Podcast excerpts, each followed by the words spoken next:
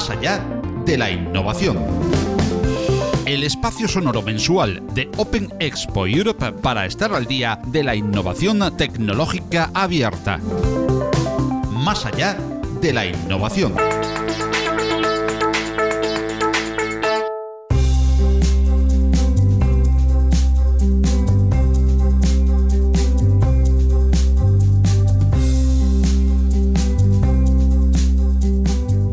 Tal están amigas y amigos de la innovación tecnológica abierta? A pocos días del encuentro cumbre de Open Expo Europe nos encontramos nuevamente en la red en este elemento de divulgación que viene a ser una parte más de la apuesta de Open Expo para dar a conocer y aportar contenidos sobre el mundo de la innovación en abierto. En el programa de hoy tendremos al hacker más conocido de España y uno de los más reconocidos en todo el mundo por su labor de innovación en el hacking y en la ciberseguridad, por su capacidad de comunicación y sus múltiples aportes en la divulgación en cientos de conferencias y keynotes, artículos, blogs, podcasts, vídeos y programas de radio o televisión de divulgación técnica y también para el público en general. Chema Alonso no necesita mucha más presentación que su propio nombre, que está ligado al hacking, a la tecnología, la investigación, la divulgación y la innovación al más alto nivel. Chema Alonso estará presente en la gran cita del 20 de junio en Open Expo Europe, en la nave, en Madrid.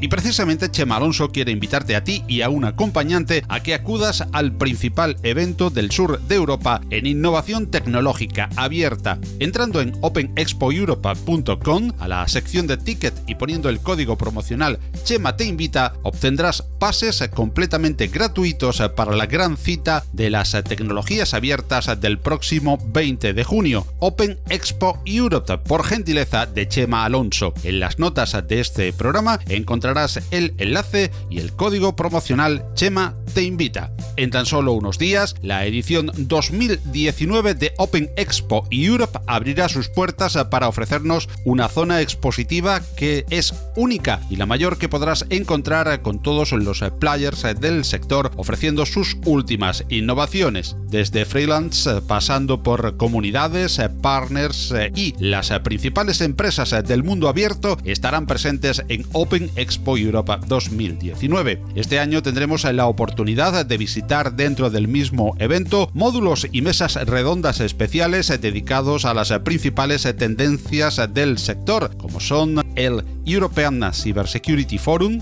AI and IoT Summit, FinTech Forum, Open CIO Summit y Open Tech Conference. Todo ello con eh, diferentes eh, tracks de conferencias y keynotes entre los más destacados panelistas internacionales del mundo de la innovación tecnológica abierta. Igualmente tendrás la oportunidad de asistir a la entrega de los más importantes reconocimientos del sector, los Open Hours 2019, cuya gala tendrá lugar como cada año en Open Expo. Reserva tu pase a Open Expo Europe 2019 a través de la propia web openexpoeurope.com y del enlace que te dejamos en las notas de este programa aprovechando el código promocional y no dejes de asistir al mayor y más importante de los encuentros de la innovación tecnológica en abierto de Europa.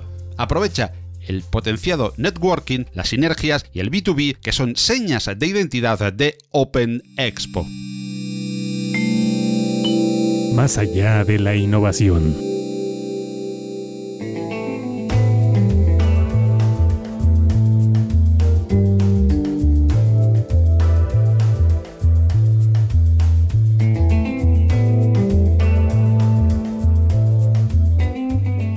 Nuestro invitado hoy, en Más allá de la innovación, necesita muy poca presentación. Basta con poner su nombre en un buscador para que aparezcan sus múltiples aportaciones al software y a la ciberseguridad, no solo en forma de reconocido código, sino también en cuanto a divulgación por sus incontables conferencias, libros, artículos, web, blogs y programas de todo tipo donde participa para acercar la innovación tecnológica en este ámbito no solo al profesional, sino también al gran público.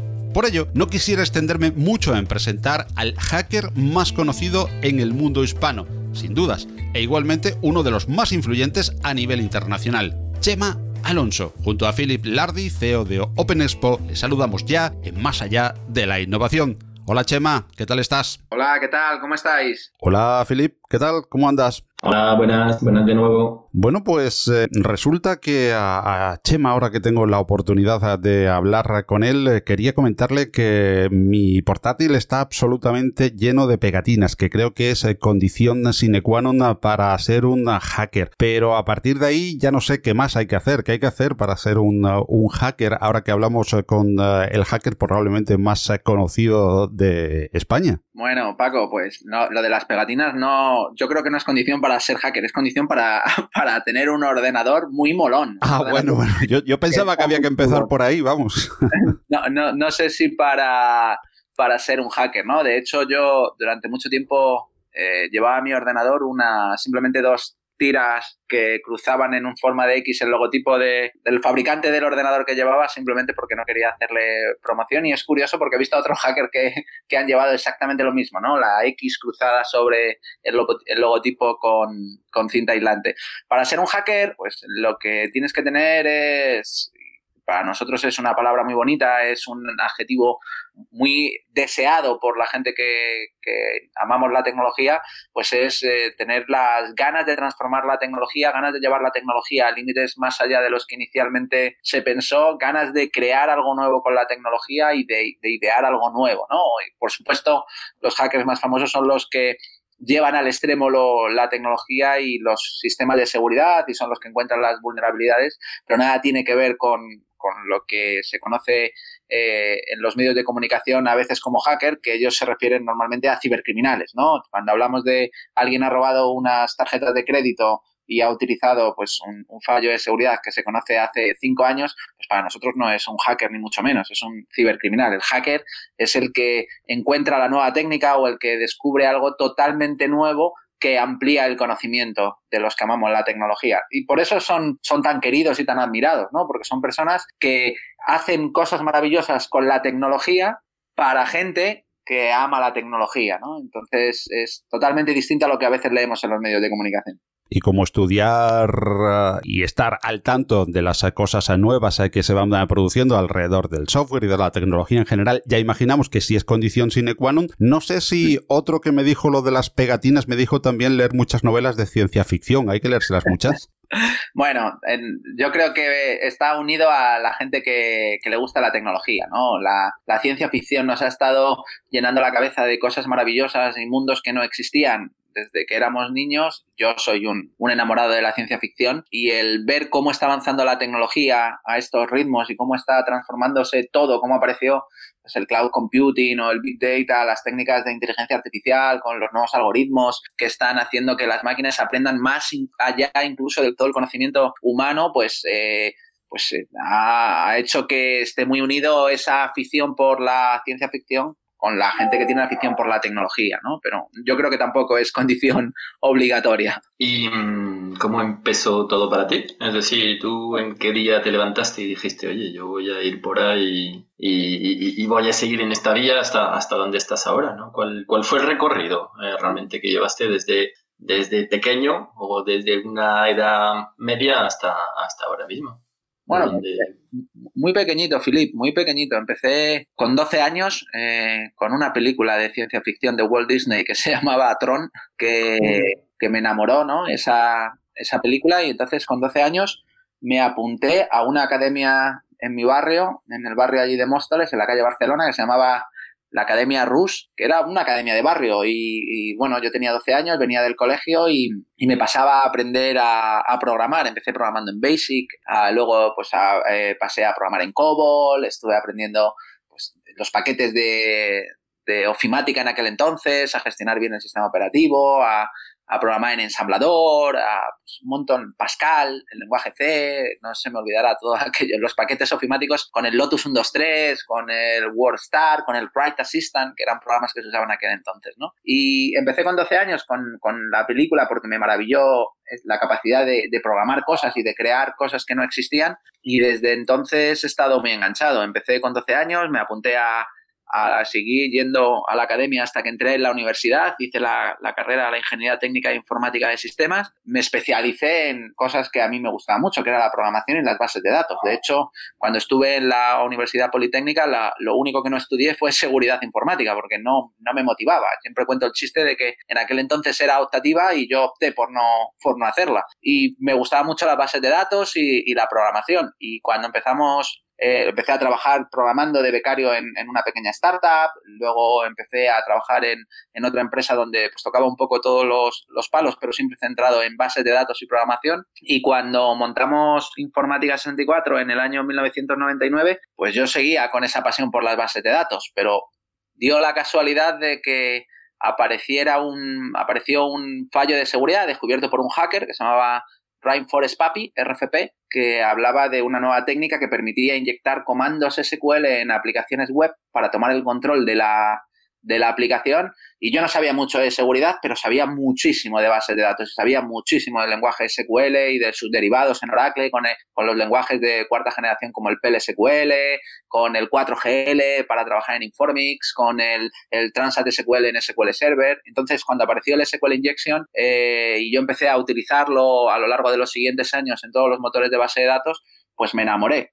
Y la verdad es que yo tenía mi, mi empresa con, con Rodol, con mi compañero del barrio, con el que compartíamos tantas, tantos cafés desde los 13, 14 años que nos conocimos. Hemos estado compartiendo muchas tardes y muchas noches tomando un café o tomando tomando un refresco y hablando de tecnología y montamos la empresa juntos con 24 años, Informática 64, y ni estábamos pensando en, en dar conferencias, ni dar el salto internacional, ni nada parecido.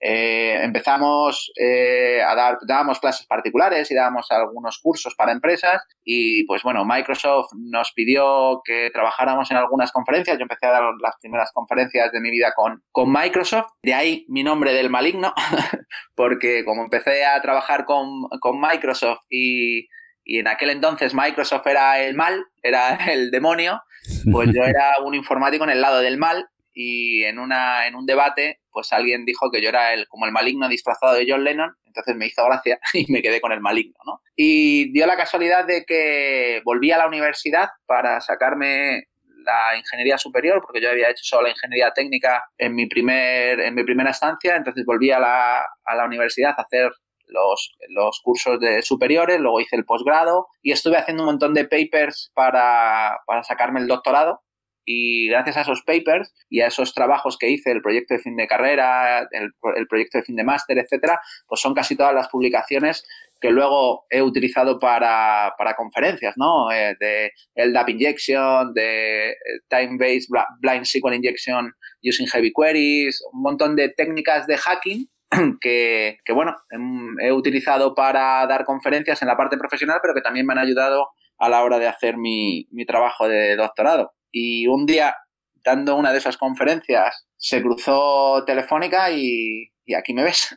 Ya ves, vaya recorrido. Y bueno, ahora mismo ya no serías el maligno, eh, porque como Microsoft se ha abierto tanto, tanto, tanto. Sí, es verdad, sí, es verdad. Pero hubo un tiempo en el que, en el que parece que se tomaba la gente demasiado a pecho el, tema de, del software libre y, el open source, ¿no? Y llamaban eh, pues a la gente que tenía pues una pequeña empresa y hacían un programa de facturación, por ejemplo, si no daban el código fuente les, les decían que, era, que, era, que no era ético, que no era moral, que un montón de cosas que yo creo que, que son palabras demasiado grandes para la historia de la humanidad, palabras por las que a lo largo de, nuestro, de nuestra historia como seres humanos la gente ha muerto y ha matado, y aplicarlo a un programa de contabilidad que genera o que utiliza una empresa para ganar dinero, me parece que, no entraba, ¿no? Que, no tenía nada que ver. Entiendo muchos de los valores que tiene el open source y el software libre y, como tú bien has dicho, Filip, hoy en día empresas como Microsoft que al principio le costó más ver ese valor, lo siguen, lo siguen a rajatabla y lo utilizan y le sacan, le sacan provecho, ¿no? Y por otro lado, pues hemos tenido otras empresas como Red Hat que también le, le vieron el valor a, tener eh, pues software con licencias y software que no era tan libre como, como el resto del, del, código y que bueno, pues que también ha funcionado, que es un modelo lícito de negocio, pero hubo unos años donde parecía que esto era más una religión que, una, que hablar de tecnología, ¿no? Sí, no, no, y a ver, yo la guerra pues la he visto, la he, bueno, sufrido, no sufrido, pero sí que la, sí, la, sí, sí que la he visto bastante, ¿no? Eh, luego pues, tienes la guerra entre el software libre y el open source, es decir, si vamos más allá, eh, también aquí pues tienen muchos matices entre una cosa y otra y, Hmm. y también aquí da mucho de qué hablar. eh. Yo reconozco que eh, tuve la suerte de hace poco estar con Richard Stallman y fuimos a comer y le llevé en coche, le llevé en el Sí. móvil a Richard Stallman, le llevé a cambiar sus billetes a, a la estación de Chamartín y, y tal, y, y me reí mucho con él y tal, y tuve debates con él largos y tendidos. Y bueno, yo creo que ya eh, esa religión, esa guerra entre Linus Torvalds y Richard Stallman que tantos permeó por todo el mundo, pues se ha reducido bastante yo creo que cada cosa está en su sitio y que hoy vemos el valor de, cada una de las propuestas y, me parece muy bien, ¿no? El equilibrio que tenemos hoy en día. Y una curiosidad, Sí, sí, sí. y una curiosidad maligna, maligna, ¿le tuviste que prestar el móvil para llamar? bueno, pues te veo. tengo, yo tengo, para mi futuro tengo un montón de anécdotas que guardo y que no, y que no cuento. Te las he contado en el blog, algunas las he contado, ¿no? Hace poco contaba cómo le había hecho un dibujo a Satya Nadella y cómo había, eh, pues le había conseguido que me apoyara en un proyecto en Telefónica con un dibujo en una pizarra en, en Redmond. Tengo también una anécdota, anécdota chulísima con Mark Zuckerberg hablándole y él me, me, le hice dos preguntas, él me contestó y con aquello que me contestó ya modifiqué el roadmap de uno de mis proyectos radicalmente y, y tengo una muy buena con, con, Richard Stallman y es que cuando estábamos comiendo él sacó su ordenador y yo estaba sentado a su lado. Él, estaba a mi derecha y yo estaba a su izquierda y sacó su portátil y se puso a, a trabajar y estaba, es muy gracioso, estaba eh, contestando correos electrónicos, editando el código en, directamente con el, el, editor de texto, con su querido Emma. Con el BI, ¿no? sí. y, entonces le pidió el teléfono a alguien y se levantó. Y se levantó y se fue y dejó su ordenador a mi lado y no cerró la sesión. Entonces yo le hice una foto ahí a, a lo que estaba escribiendo en ese momento y lo guardé para la historia y luego se lo dije, digo, oye, te has dejado la sesión, nunca dejes una sesión al lado de un hacker abierta, ¿eh? que te, hacemos un ataque de David Hasselhoff, que bueno, no sé si lo conocéis, el David Hasselhoff es poner el fondo de pantalla la foto famosa de David Hasselhoff desnudo con unos perritos, que yo invito a la gente que la busque en internet esta foto. Y se la ponemos a la gente de, de, fondo de pantalla. Y nada, y le hice la foto, la tengo ahí, y lo compartí, me reí un poco con él y siempre pensé que le podía haber hecho alguna cosa más maligna a ese portátil a Richard. Buena anécdota. Ya, ya, es que Richard solo hay uno, realmente. Habrá más Richard, eh, porque al final, no sé, es una persona que, que veo que al final se está moviendo todo el rato. ¿Eh? Es muy cercano y es muy, es muy. Yo con él me, me reí mucho. Vino, le invitamos en Telefónica que diera una conferencia eh, ahí en el espacio de Telefónica y yo me fui, estuve allí con él. Sí, me acuerdo, estuve yo también. Sí, te acuerdas ahí cuando me ganaste sí, me el, el ¿eh? Sí, eh, la, la, pequeña historia, sí, sí para sí. pinchar un poco. Oye, y quería preguntarte, ¿y tus tu referentes cuando eras más joven y, y, y, ahora? ¿Quiénes son? Cuando eras adolescente, ¿quién eran tus referentes? ¿Eran referentes tecnológicos?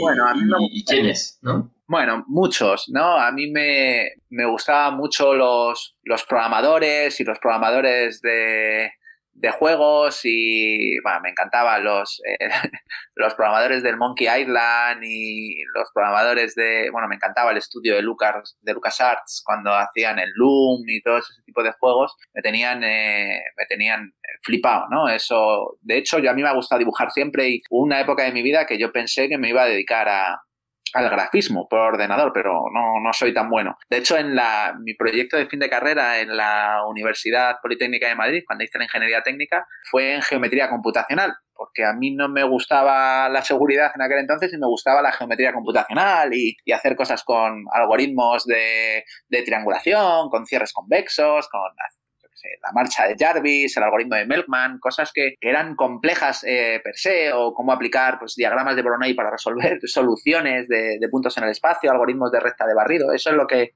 lo que a mí me gustaba, ¿no? Entonces, al principio mis referentes iban más por ese área. Luego, es verdad que cuando empecé con, con mi empresa, me suscribí a, a una newsletter de, de, una al día de, del mítico Bernardo Quintero, que para mí es, es un referente único en, en este país y, y, pues bueno, todo lo que ha hecho y, y, y cómo ha sido una, piedra para que nos apoyáramos muchos, y con la newsletter de, de una al día, y con, y con su ISPASEC, con su virus total, que luego vendió a Google y, que ha conseguido traer una empresa como Google a Málaga, ¿no? Y ahora está con, con una nueva, un nuevo proyecto que es Chronicle. Entonces yo leía los, las noticias de, de Bernardo Quintero y eran, eran el punto que utilizaba para, para seguir tirando, ¿no? Y luego, por supuesto, Ropero, eh, Sergio de los Santos, que, todos escribían en, la newsletter de un al día, para mí eran, pues bueno, los referentes aquí en, España, ¿no? Y luego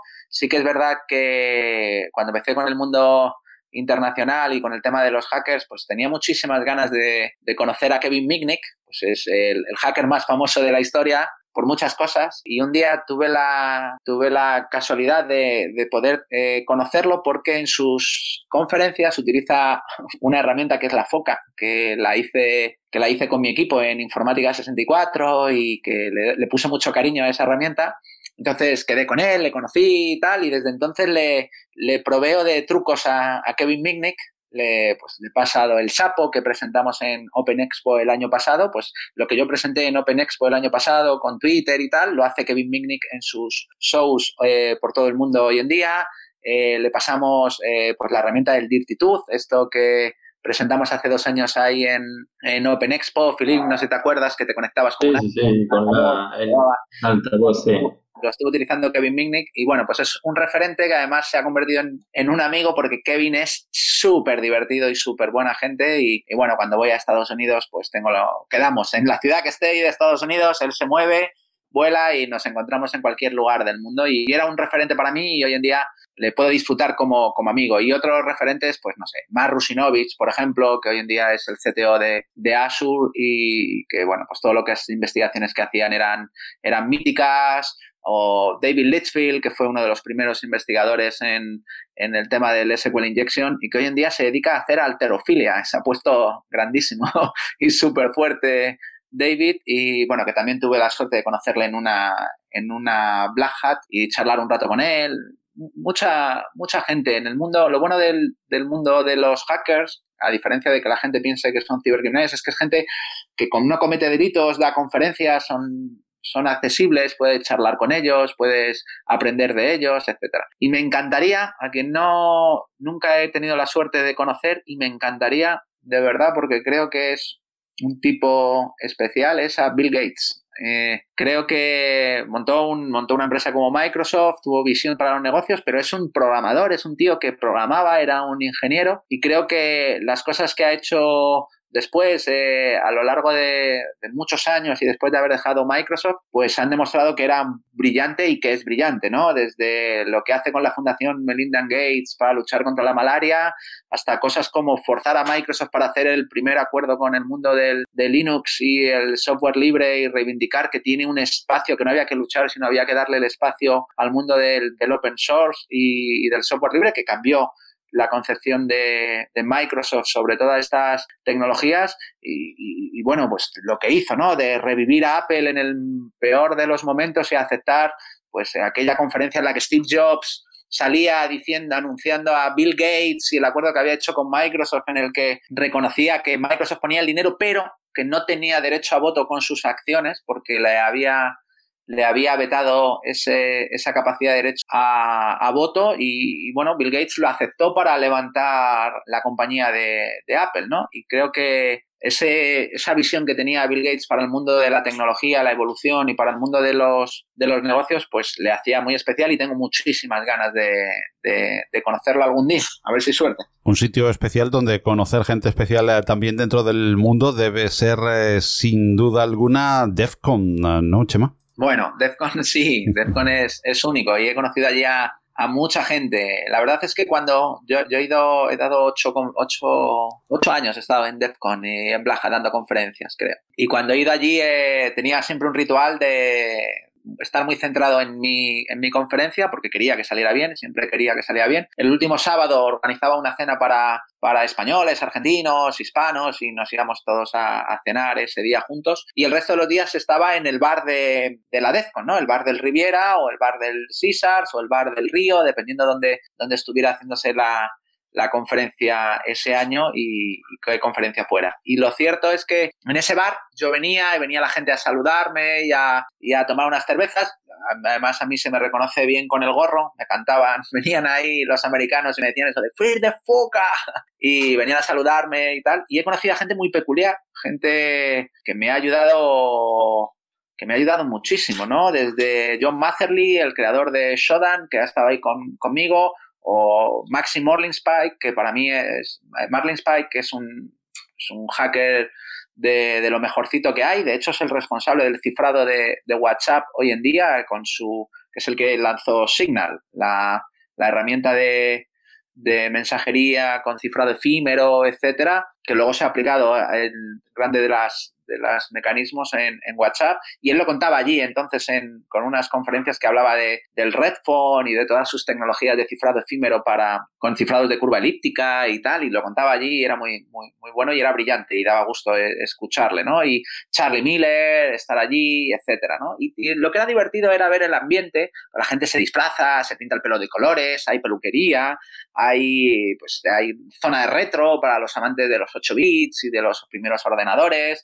está el, Wall of Shame, donde intentan hackear a la gente y le ponen las contraseñas que le van robando a lo largo de todo el tiempo que está en la DEFCON, está el concurso este de Spot the Fed para localizar a los policías infiltrados y demás. Y yo recuerdo que el, el primer año, cuando estaba en mi primera DEFCON, no se me olvidará, en la DEFCON 16, pues estaba lo que es literalmente acojonado. Y me bajé a uno de los puestecitos que había ahí en el, en el, Riviera a tomar un, café y una cookie, una galleta ahí, y estaba viendo la cola de la gente que viene a comprar las entradas, que es enorme, ¿no? Y de repente llegó un, pues un tipo con una camiseta de los Kiss, muy grandote él, con, con pinta de motero ahí, con barbas así como Richard Stallman y el pelo blanco, largo como, como Richard Stallman, y llevaba unas, unas, una diadema con orejitas de Playboy y unas gafas negras así como muy llamativas. Entonces había un, un asiático y se acercó él con su lata de Coca-Cola en la mano y sus orejitas de,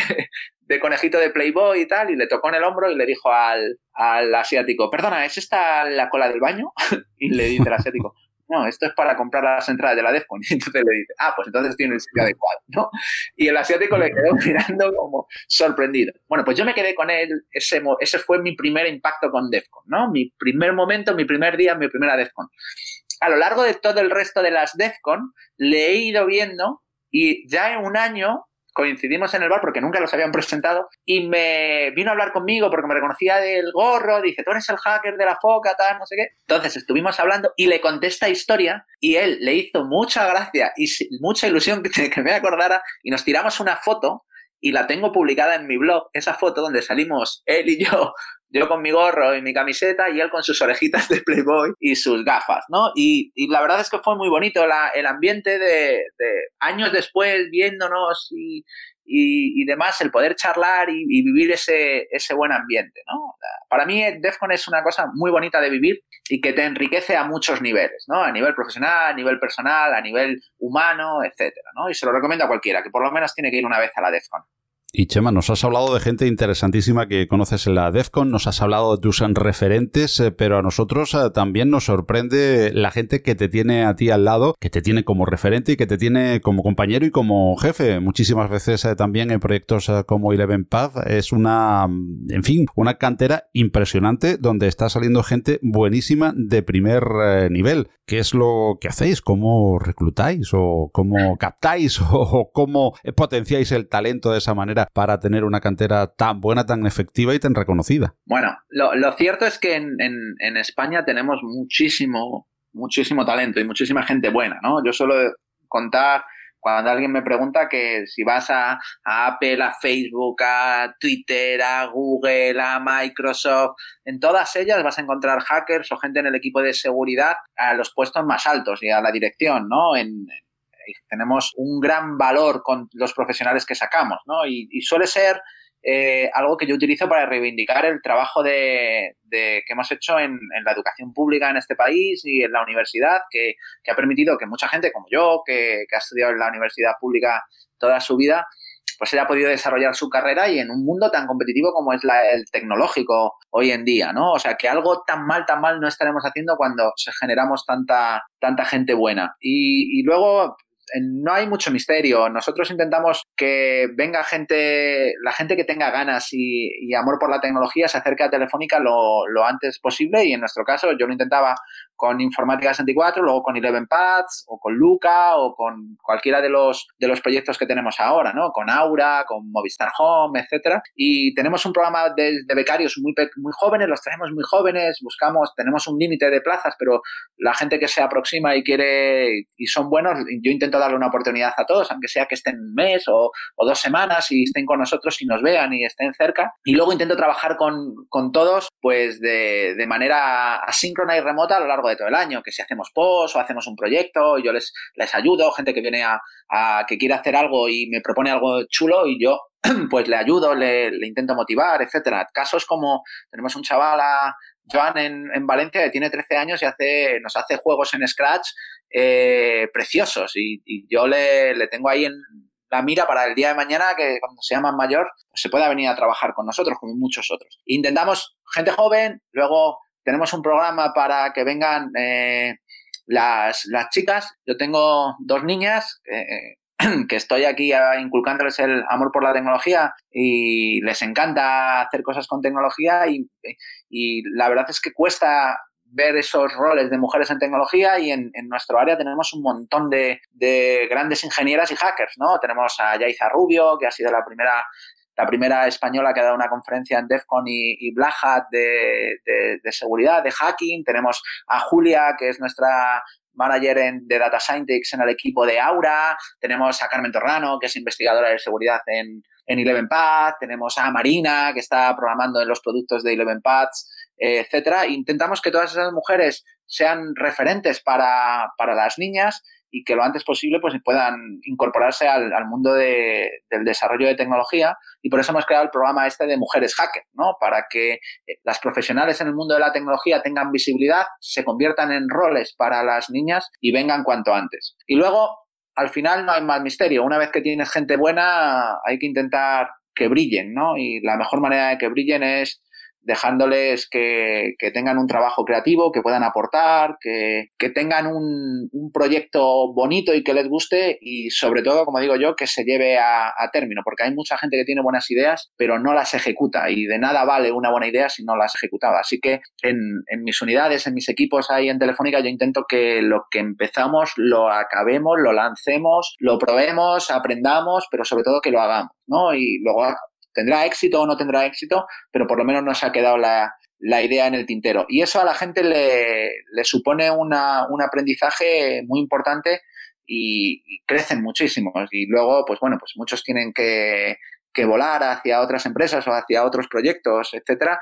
Y yo encantado de haber disfrutado un, tiempo con, ellos, ¿no? Y verlos crecer. Pues nada, si quieres animar a Joan a venir a Open Expo eh, para su primera charla, bienvenido. Bueno, se lo preguntamos, es súper jovencito, pero se lo preguntamos a ver si se anima y nos, porque ha hecho los juegos de Scratch que, que he publicado ahí en, está el código con, que ha hecho conmigo y tal, son muy bonitos, se lo podemos preguntar. No te preocupes. Oye, si, si, se anima, bienvenido está. Se lo preguntamos, se lo preguntamos. Vale.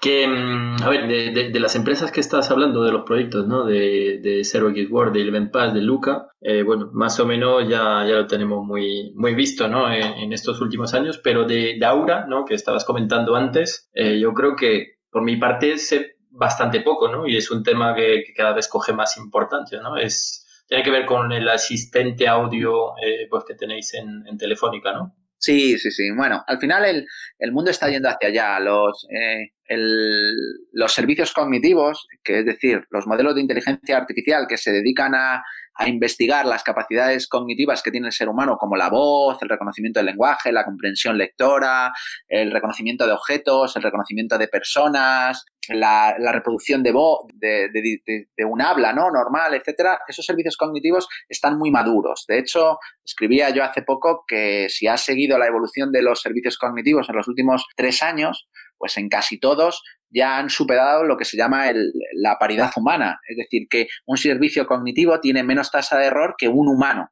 Es decir, si pusiéramos a un humano a atender al teléfono y reconocer la voz de todos los españoles hablándole en español a esa persona, la tasa de error en comprensión de un humano es, es superior a la tasa de error de un sistema cognitivo entrenado. De momento están en, se, han, se han conseguido superar esos, esa paridad humana con la tasa de error, que no es perfección, simplemente la tasa de errores es inferior a la del ser humano en varias disciplinas, que van desde comprensión lectora, traducción de inglés al chino, en reconocimiento de objetos, en eh, lectura de labios, el último, ¿no? Que es increíble. Ya es capaz de leer mejor una, un sistema, un servicio cognitivo los labios que un, ser humano entrenado para la lectura de labios. Pues todo eso lo que ha llevado es a que los interfaces de la tecnología se parezcan más a los, a los humanos, ¿no? En vez de, yo suelo decir que ya, y es algo que utilicé hace tres años cuando hablé de Aura, es que teníamos la visión en Telefónica de que eh, los seres humanos durante mucho tiempo han estado aprendiendo los interfaces de la tecnología, los menús, los botones, el control C, el control K, el control X, etcétera, y ya ha llegado el momento de que la tecnología aprenda los interfaces de los seres humanos. Entonces, la parte fundamental para tener un interfaz genérico que reconozca todos los comandos y todas las acciones, pues son utilizar asistentes digitales utilizando servicios cognitivos. Y nosotros hemos hecho el nuestro propio que es, que es Aura, ¿no? Y que no es nada más que poner una interfaz cognitivo, ya sea por un chatbot o ya sea por un hablado o ya sea por videoconferencia o ya sea por una aplicación móvil donde tú le hablas por medio de un botón, etcétera. Lo que haces es poner interfaz a los servicios, en este caso de Telefónica.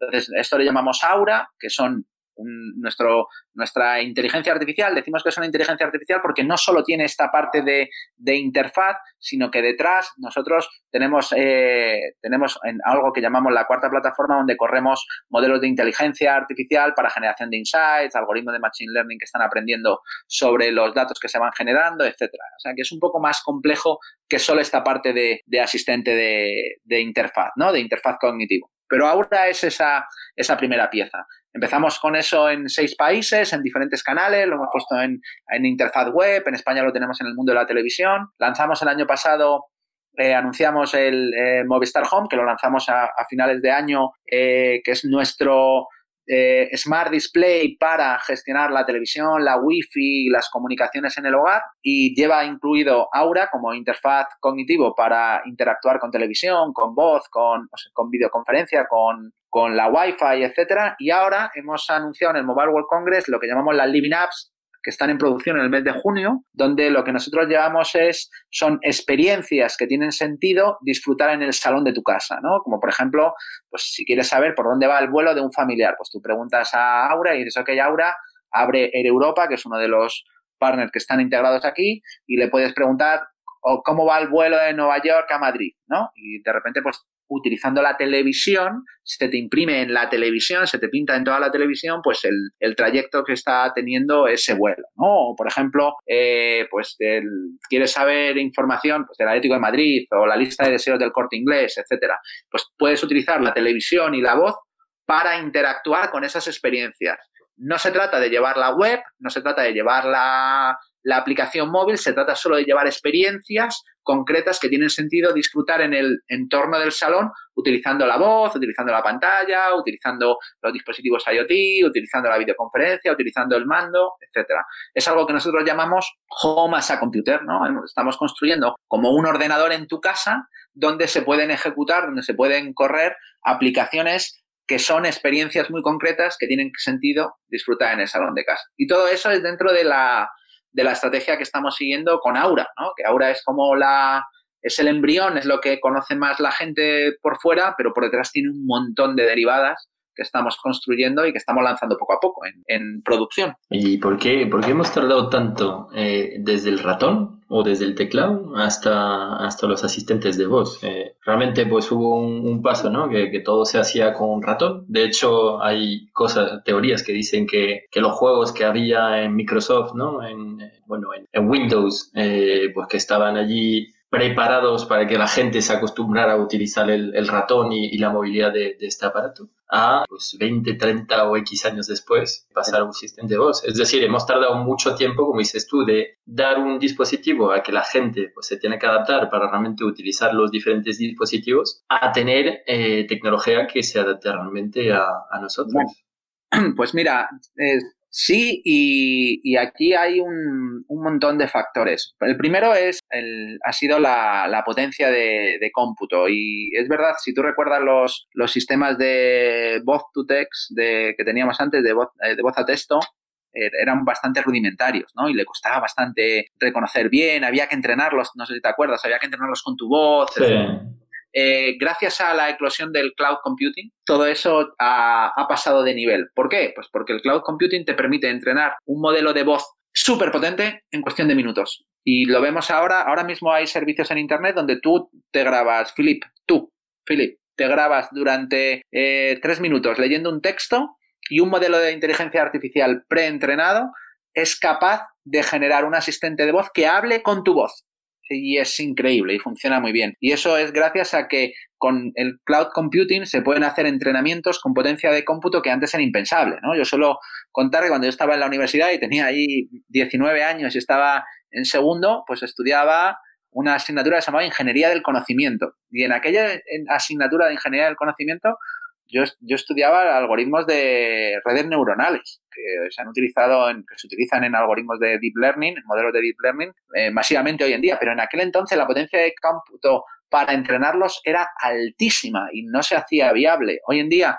un algoritmo de deep learning o, entrenar una, una GAN, ¿no? O entrenar un, un modelo con reinforcement learning, etcétera, puedes arrancar todas las máquinas que quieras en la cloud, las arrancas, pagas solo por el aprendizaje y las apagas automáticamente. Así que de una manera muy efectiva puedes, puedes entrenar un algoritmo de inteligencia artificial. Y además, con entornos de Big Data donde tenemos grandes cantidades de datos que las procesamos en tiempo útil, ¿no? Cuento la anécdota de que cuando yo estudié informática me especialicé en la base de datos, como os he dicho antes, y la mejor definición de base de datos era conjunto de información útil accesible en tiempo útil. Y, claro, no era posible ni gestionar tantos volúmenes de información ni procesarlos en tiempo útil. Hoy en día, gracias al cloud computing y a los entornos de high performance, pues ha sido posible y eso ha hecho que hayamos pegado un salto brutal en, en las tecnologías y ha permitido que los modelos cognitivos pues hayan crecido tanto en los últimos tres años. Y hemos pasado del ratón, como tú dices, del ratón pasamos al dedo y del dedo hemos pasado a, la voz, que es lo que va a llegar ahora mismo. Yo creo que los teléfonos móviles estos con las pantallitas y los botones de los dedos poco a poco poco a poco irán evolucionando a lo que tenemos con Google Assistant, ¿no? Que es tú hablas o con Siri, tú hablas y te salen ya las respuestas por pantalla de aplicaciones que no tienen instaladas, que están corriendo en la cloud y que se instalan y que puedes interactuar y que puedes hacer clic y que puedes hablar, etcétera, ¿no? Y, todo esto es eh, algo que está pasando en muy poco tiempo, pero que hemos necesitado un montón de años para desarrollar las tecnologías necesarias, ¿no? El cloud computing, el big data, etcétera. Ah, y el siguiente paso será que ya te dé las respuestas antes que preguntes. Bueno, en eso está, se está trabajando ya, ¿no? Sí, la, la, analítica predictiva es así, ¿no? Y si tú recuerdas cuando si ya te coges el, el Google,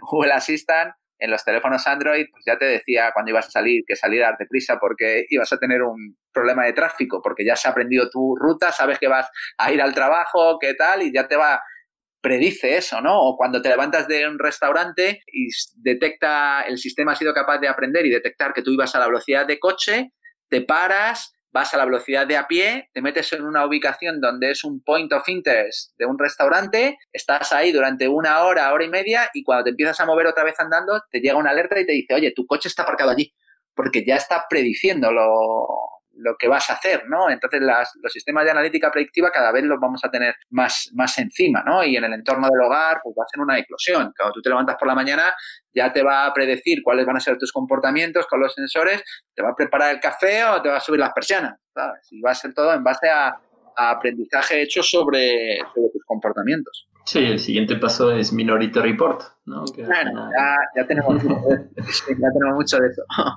Ya vamos, sí, sí, ya tenemos bastante. Y a ver, y una pregunta. Eh, realmente todos los servicios eh, que tenemos ahora mismo gratuitos, eh, accesibles, eh, aparte por supuesto de, por ejemplo, Facebook, ¿no? De sacar allí datos de nuestros datos y, generar negocio con ello. ¿Tú crees que al mismo tiempo estamos entrenando inteligencias artificiales a aprender sobre nosotros, pero aprender o sobre la psicología humana?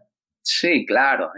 Final estamos dando datos y y estos datos eh, se utilizan para entrenar modelos de inteligencia artificial y, y, por supuesto, pues tenemos retos, ¿no? Porque hemos visto que las inteligencias artificiales al final aprenden con datos donde llevamos lo peor de, de nosotros mismos, ¿no? Los, los sesgos de género, los sesgos de edad, los sesgos de raza, los sesgos de religión y tal, todos están llevando en, en datos que existen, a lo que están publicados en Internet y que si no los controlamos, pues vamos a tener un serio problema de aprendizaje, ¿no? Hablaba en la keynote hace nada Sundar Pichai, el CEO de Google, pues hablaba de que han sacado una nueva tecnología que se llama TCAP, que es Testing with Concept Activation Vectors, que es algo así como vamos a coger una vez que ha aprendido la inteligencia artificial y vamos a ver cuáles son los vectores de activación, ¿no? Lo que hace que dispare la respuesta de predictiva para un determinado eh, concepto y ponía el ejemplo de las cebras, pues bueno, lo que dispara que la inteligencia artificial reconozca a un animal de cuatro patas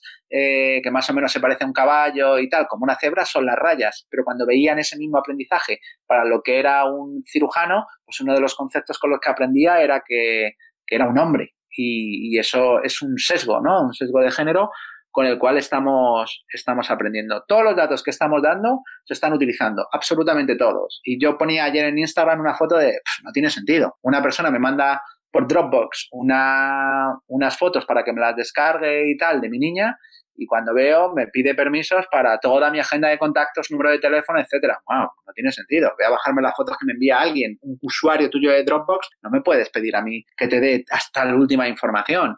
No tiene sentido. Imagínate que tú vas a, y hemos hecho un vídeo de esto, de una ferretería, donde tú vas a una ferretería a comprar una linterna y te dicen, no, es gratis, pero dame tu agenda de teléfono, dame todas tus fotos gratuitas, dame la contraseña de la taquilla del gimnasio, etcétera, y tú le tuvieras que dar todo eso. No tiene ningún sentido. ¿no? Hemos creado un modelo de pago de servicios en Internet hecho totalmente con nuestra privacidad y que no es sostenible a lo largo del tiempo, porque nos estamos cargando algo que por defecto los seres humanos queremos. No hay un ser humano al que le preguntes si no quiere tener privacidad y te diga que no le importa la privacidad. Claro que sí, a todo el mundo le preocupa la, privacidad, ¿no? Me gusta mucho el anuncio este de Apple, donde están dos personas discutiendo en un bar y llega el camarero y se callan, sonríen hasta que se va el camarero y siguen discutiendo, porque porque todos queremos tener privacidad en algunos momentos de nuestra vida. Y este modelo de pagar todo con, con datos para alimentar a las inteligencias artificiales, con datos que le estamos dando por servicios a veces nimios, servicios a veces que son irrisorios, pues no es sostenible a lo largo del tiempo.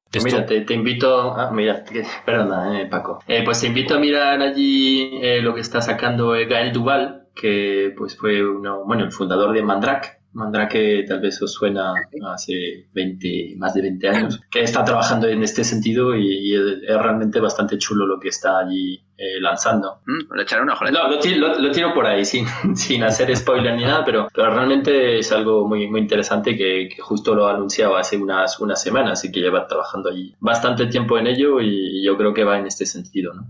Muy bien. Le echaré un ojillo, le echaré un ojillo.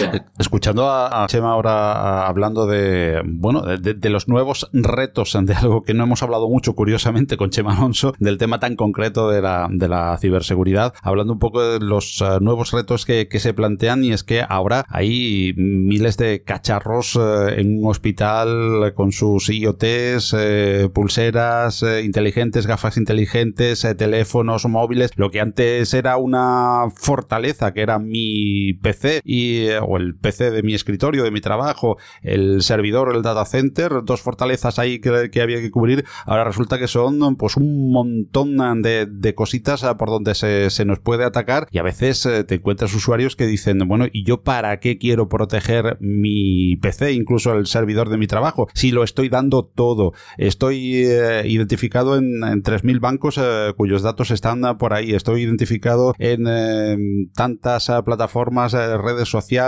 eh, de alquiler de coches, de etcétera, etcétera, etcétera, que saben todo absolutamente de mí para que quieren entrar en mi PC, si entrando en cualquier nube o hackeando tres o cuatro de los eh, servicios importantes ya saben todo de mí. Ha, cambiado todo esto el concepto de ciberseguridad y ya no hay que preocuparse para nada del PC o del teléfono. Bueno, hay que preocuparse de todo.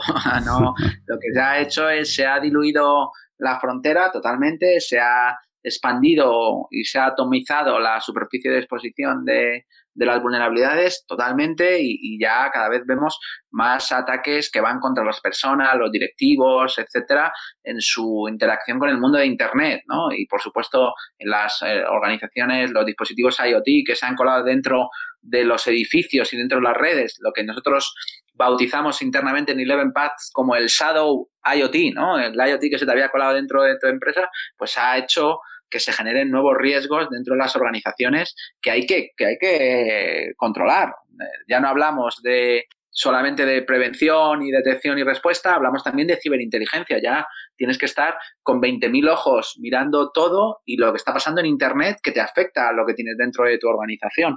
Entonces, digamos que ha, ha abierto el rango de cosas que tienes que mirar y que tienes que preocuparte y, por supuesto, las organizaciones que no tienen equipos de ciberseguridad adaptados al nuevo al nuevo ecosistema o al nuevo escenario, pues están sufriendo muchísimo porque se ha complicado y no hay magia, no hay nadie que vaya a mirártelo por ti. Va a ser una sucesión de, trabajo, trabajo, trabajo para mantener seguro y protegido el, tanto las personas como los activos de una, de una organización. Es, por lo tanto, también, ya que hablamos eh, en el podcast más allá de la innovación, innovación constante y constante y constante la, la ciberseguridad.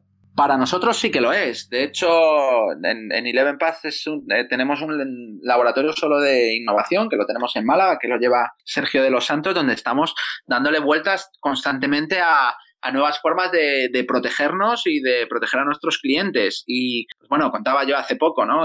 una de las nuevas patentes que hemos hecho en Eleven Path, que le llamaba yo Second Factor Web Browsing, es una idea pues, que se me ocurrió a mí para proteger la navegación de un ordenador por medio de un canal paralelo utilizando el, teléfono móvil y la línea de, telefonía móvil en paralelo a la Wi-Fi o a la, línea de, Internet. Y eso es una nueva patente que hemos hecho, que estamos trabajando ahora y que esperamos poner en producción como un servicio pues a lo largo del año que viene, etcétera. Y, y constantemente estamos mirando cómo podemos hacer los entornos más seguros con nuevas herramientas de inteligencia para nuestros eh, Security Operation Center, donde damos, protegemos a Telefónica y a los clientes empresariales de Telefónica, y luego para los para los personales, ¿no? Hace unos meses hemos lanzado Conexión Segura para proteger las conexiones Wi-Fi de los clientes a través de una protección en el mismo router, ¿no? Para que no tengan problemas de seguridad las casas donde, donde estén nuestros clientes y además un servicio gratuito que estamos poniendo a todos los clientes de, de Movistar Fusión, ¿no? Es decir, que constantemente vamos dando una vuelta de tuerca porque sabemos que los malos están pensando cómo atacar a las personas y a las organizaciones con nuevas técnicas, utilizando inteligencia artificial o utilizando eh, sistemas de, de, difamación contra ejecutivos con fake news, etcétera. Y todo eso lo tenemos que ir contemplando porque, porque el mundo es así. No, te puede gustar o no gustar, pero es el mundo que tenemos. Para, terminar con, este podcast, pues tenía dos preguntillas ya. Eh, una es, em, a, la inversa de, muchas preguntas que he visto allí por internet que te hayan podido hacer, es que fue ¿cuál es el peor día que tuviste? Eh, mi pregunta es ¿cuál es el mejor día que tuviste? Que nos lo cuentes. Y la otra es eh, ¿qué nos vas a contar en Open Expo? El, próximo 20 de junio, es decir, justo eh, dentro de un mes, a partir de hoy, que es el momento 20 de mayo que estamos grabando, ¿no? Sí, sí.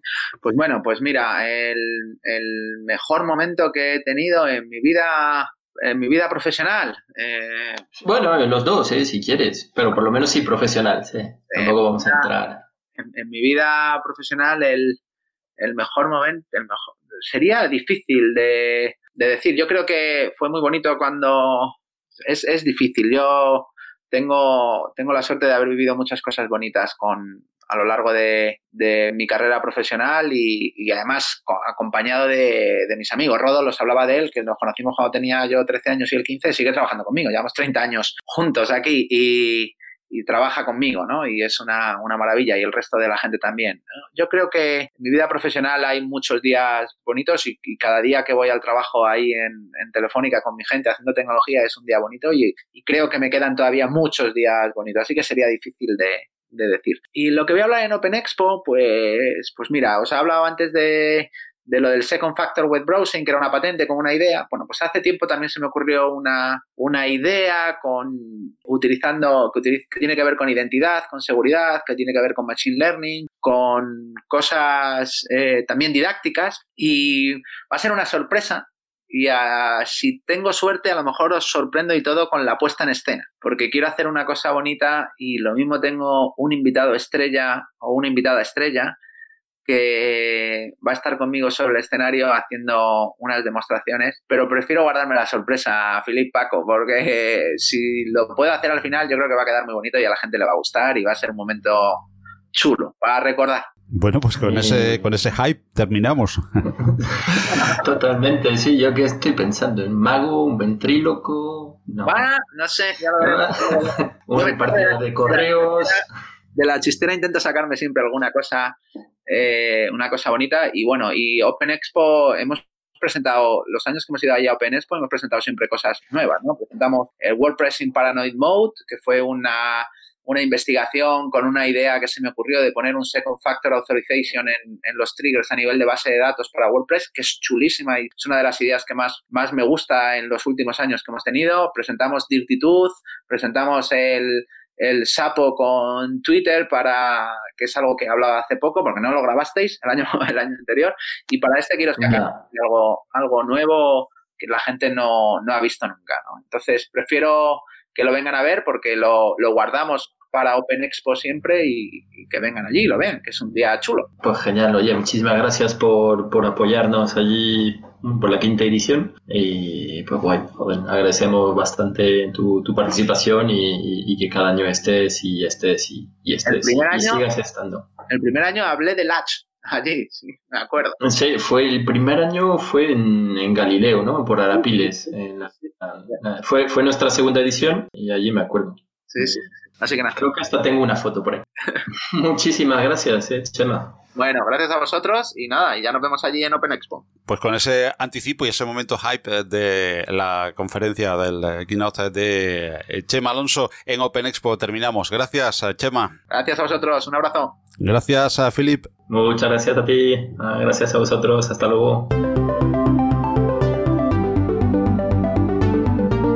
Y así hemos llegado al final de esta cita con Más allá de la innovación el podcast mensual de Open Expo Europe para estar al día, dialogar, compartir y reflexionar sobre el mundo de la innovación tecnológica abierta. Todos los contenidos del podcast llegan bajo los auspicios de Open Expo Europe, el mayor encuentro, feria y congreso del sur de Europa en tecnologías abiertas, software libre, open source e innovación en abierto. Y precisamente Chema Alonso, nuestro protagonista en la edición de hoy, quiere invitarte a ti y a un acompañante a que acudas al principal evento del sur de Europa en innovación tecnológica abierta. Entrando en openexpoeuropa.com a la sección de tickets y poniendo el código promocional Chema te invita, obtendrás pases completamente gratuitos para la gran cita de las tecnologías abiertas del próximo 20 de junio, Open Expo Europe, por gentileza de Chema Alonso. En las notas del programa te dejamos enlace y el código promocional Chema te invita. En tan solo unos días, la edición 2019 abrirá sus puertas para ofrecernos una zona única y la mayor que podrás encontrar con todos los players del sector ofreciendo sus últimos productos e innovaciones. Desde freelance, pasando por comunidades, partners y las principales empresas del mundo abierto, todos estarán presentes en Open Expo Europe 2019. Este año tendremos la oportunidad de visitar dentro del mismo evento módulos y mesas redondas en paralelo dedicados a las principales tendencias del sector, como son el European Cybersecurity Forum, AI and IoT Summit, FinTech Forum, Open CIO Summit y Open Techs Conference. Todo ello con diferentes eh, tracks de conferencias y keynotes entre los más destacados panelistas internacionales del mundo de la innovación tecnológica abierta. Igualmente tendrás la oportunidad de asistir a la entrega de los más importantes reconocimientos del sector los Open Hours 2019, cuya gala tendrá lugar como cada año en Open Expo. Reserva tu pase a Open Expo Europe 2019 a través de la propia web openexpoeurope.com y del enlace que te dejamos en las notas de este programa. Y no dejes de asistir al mayor y más importante de los encuentros de innovación tecnológica en abierto de Europa y aprovecha el potenciado networking las sinergias y el B2B que son señas de identidad de Open Expo.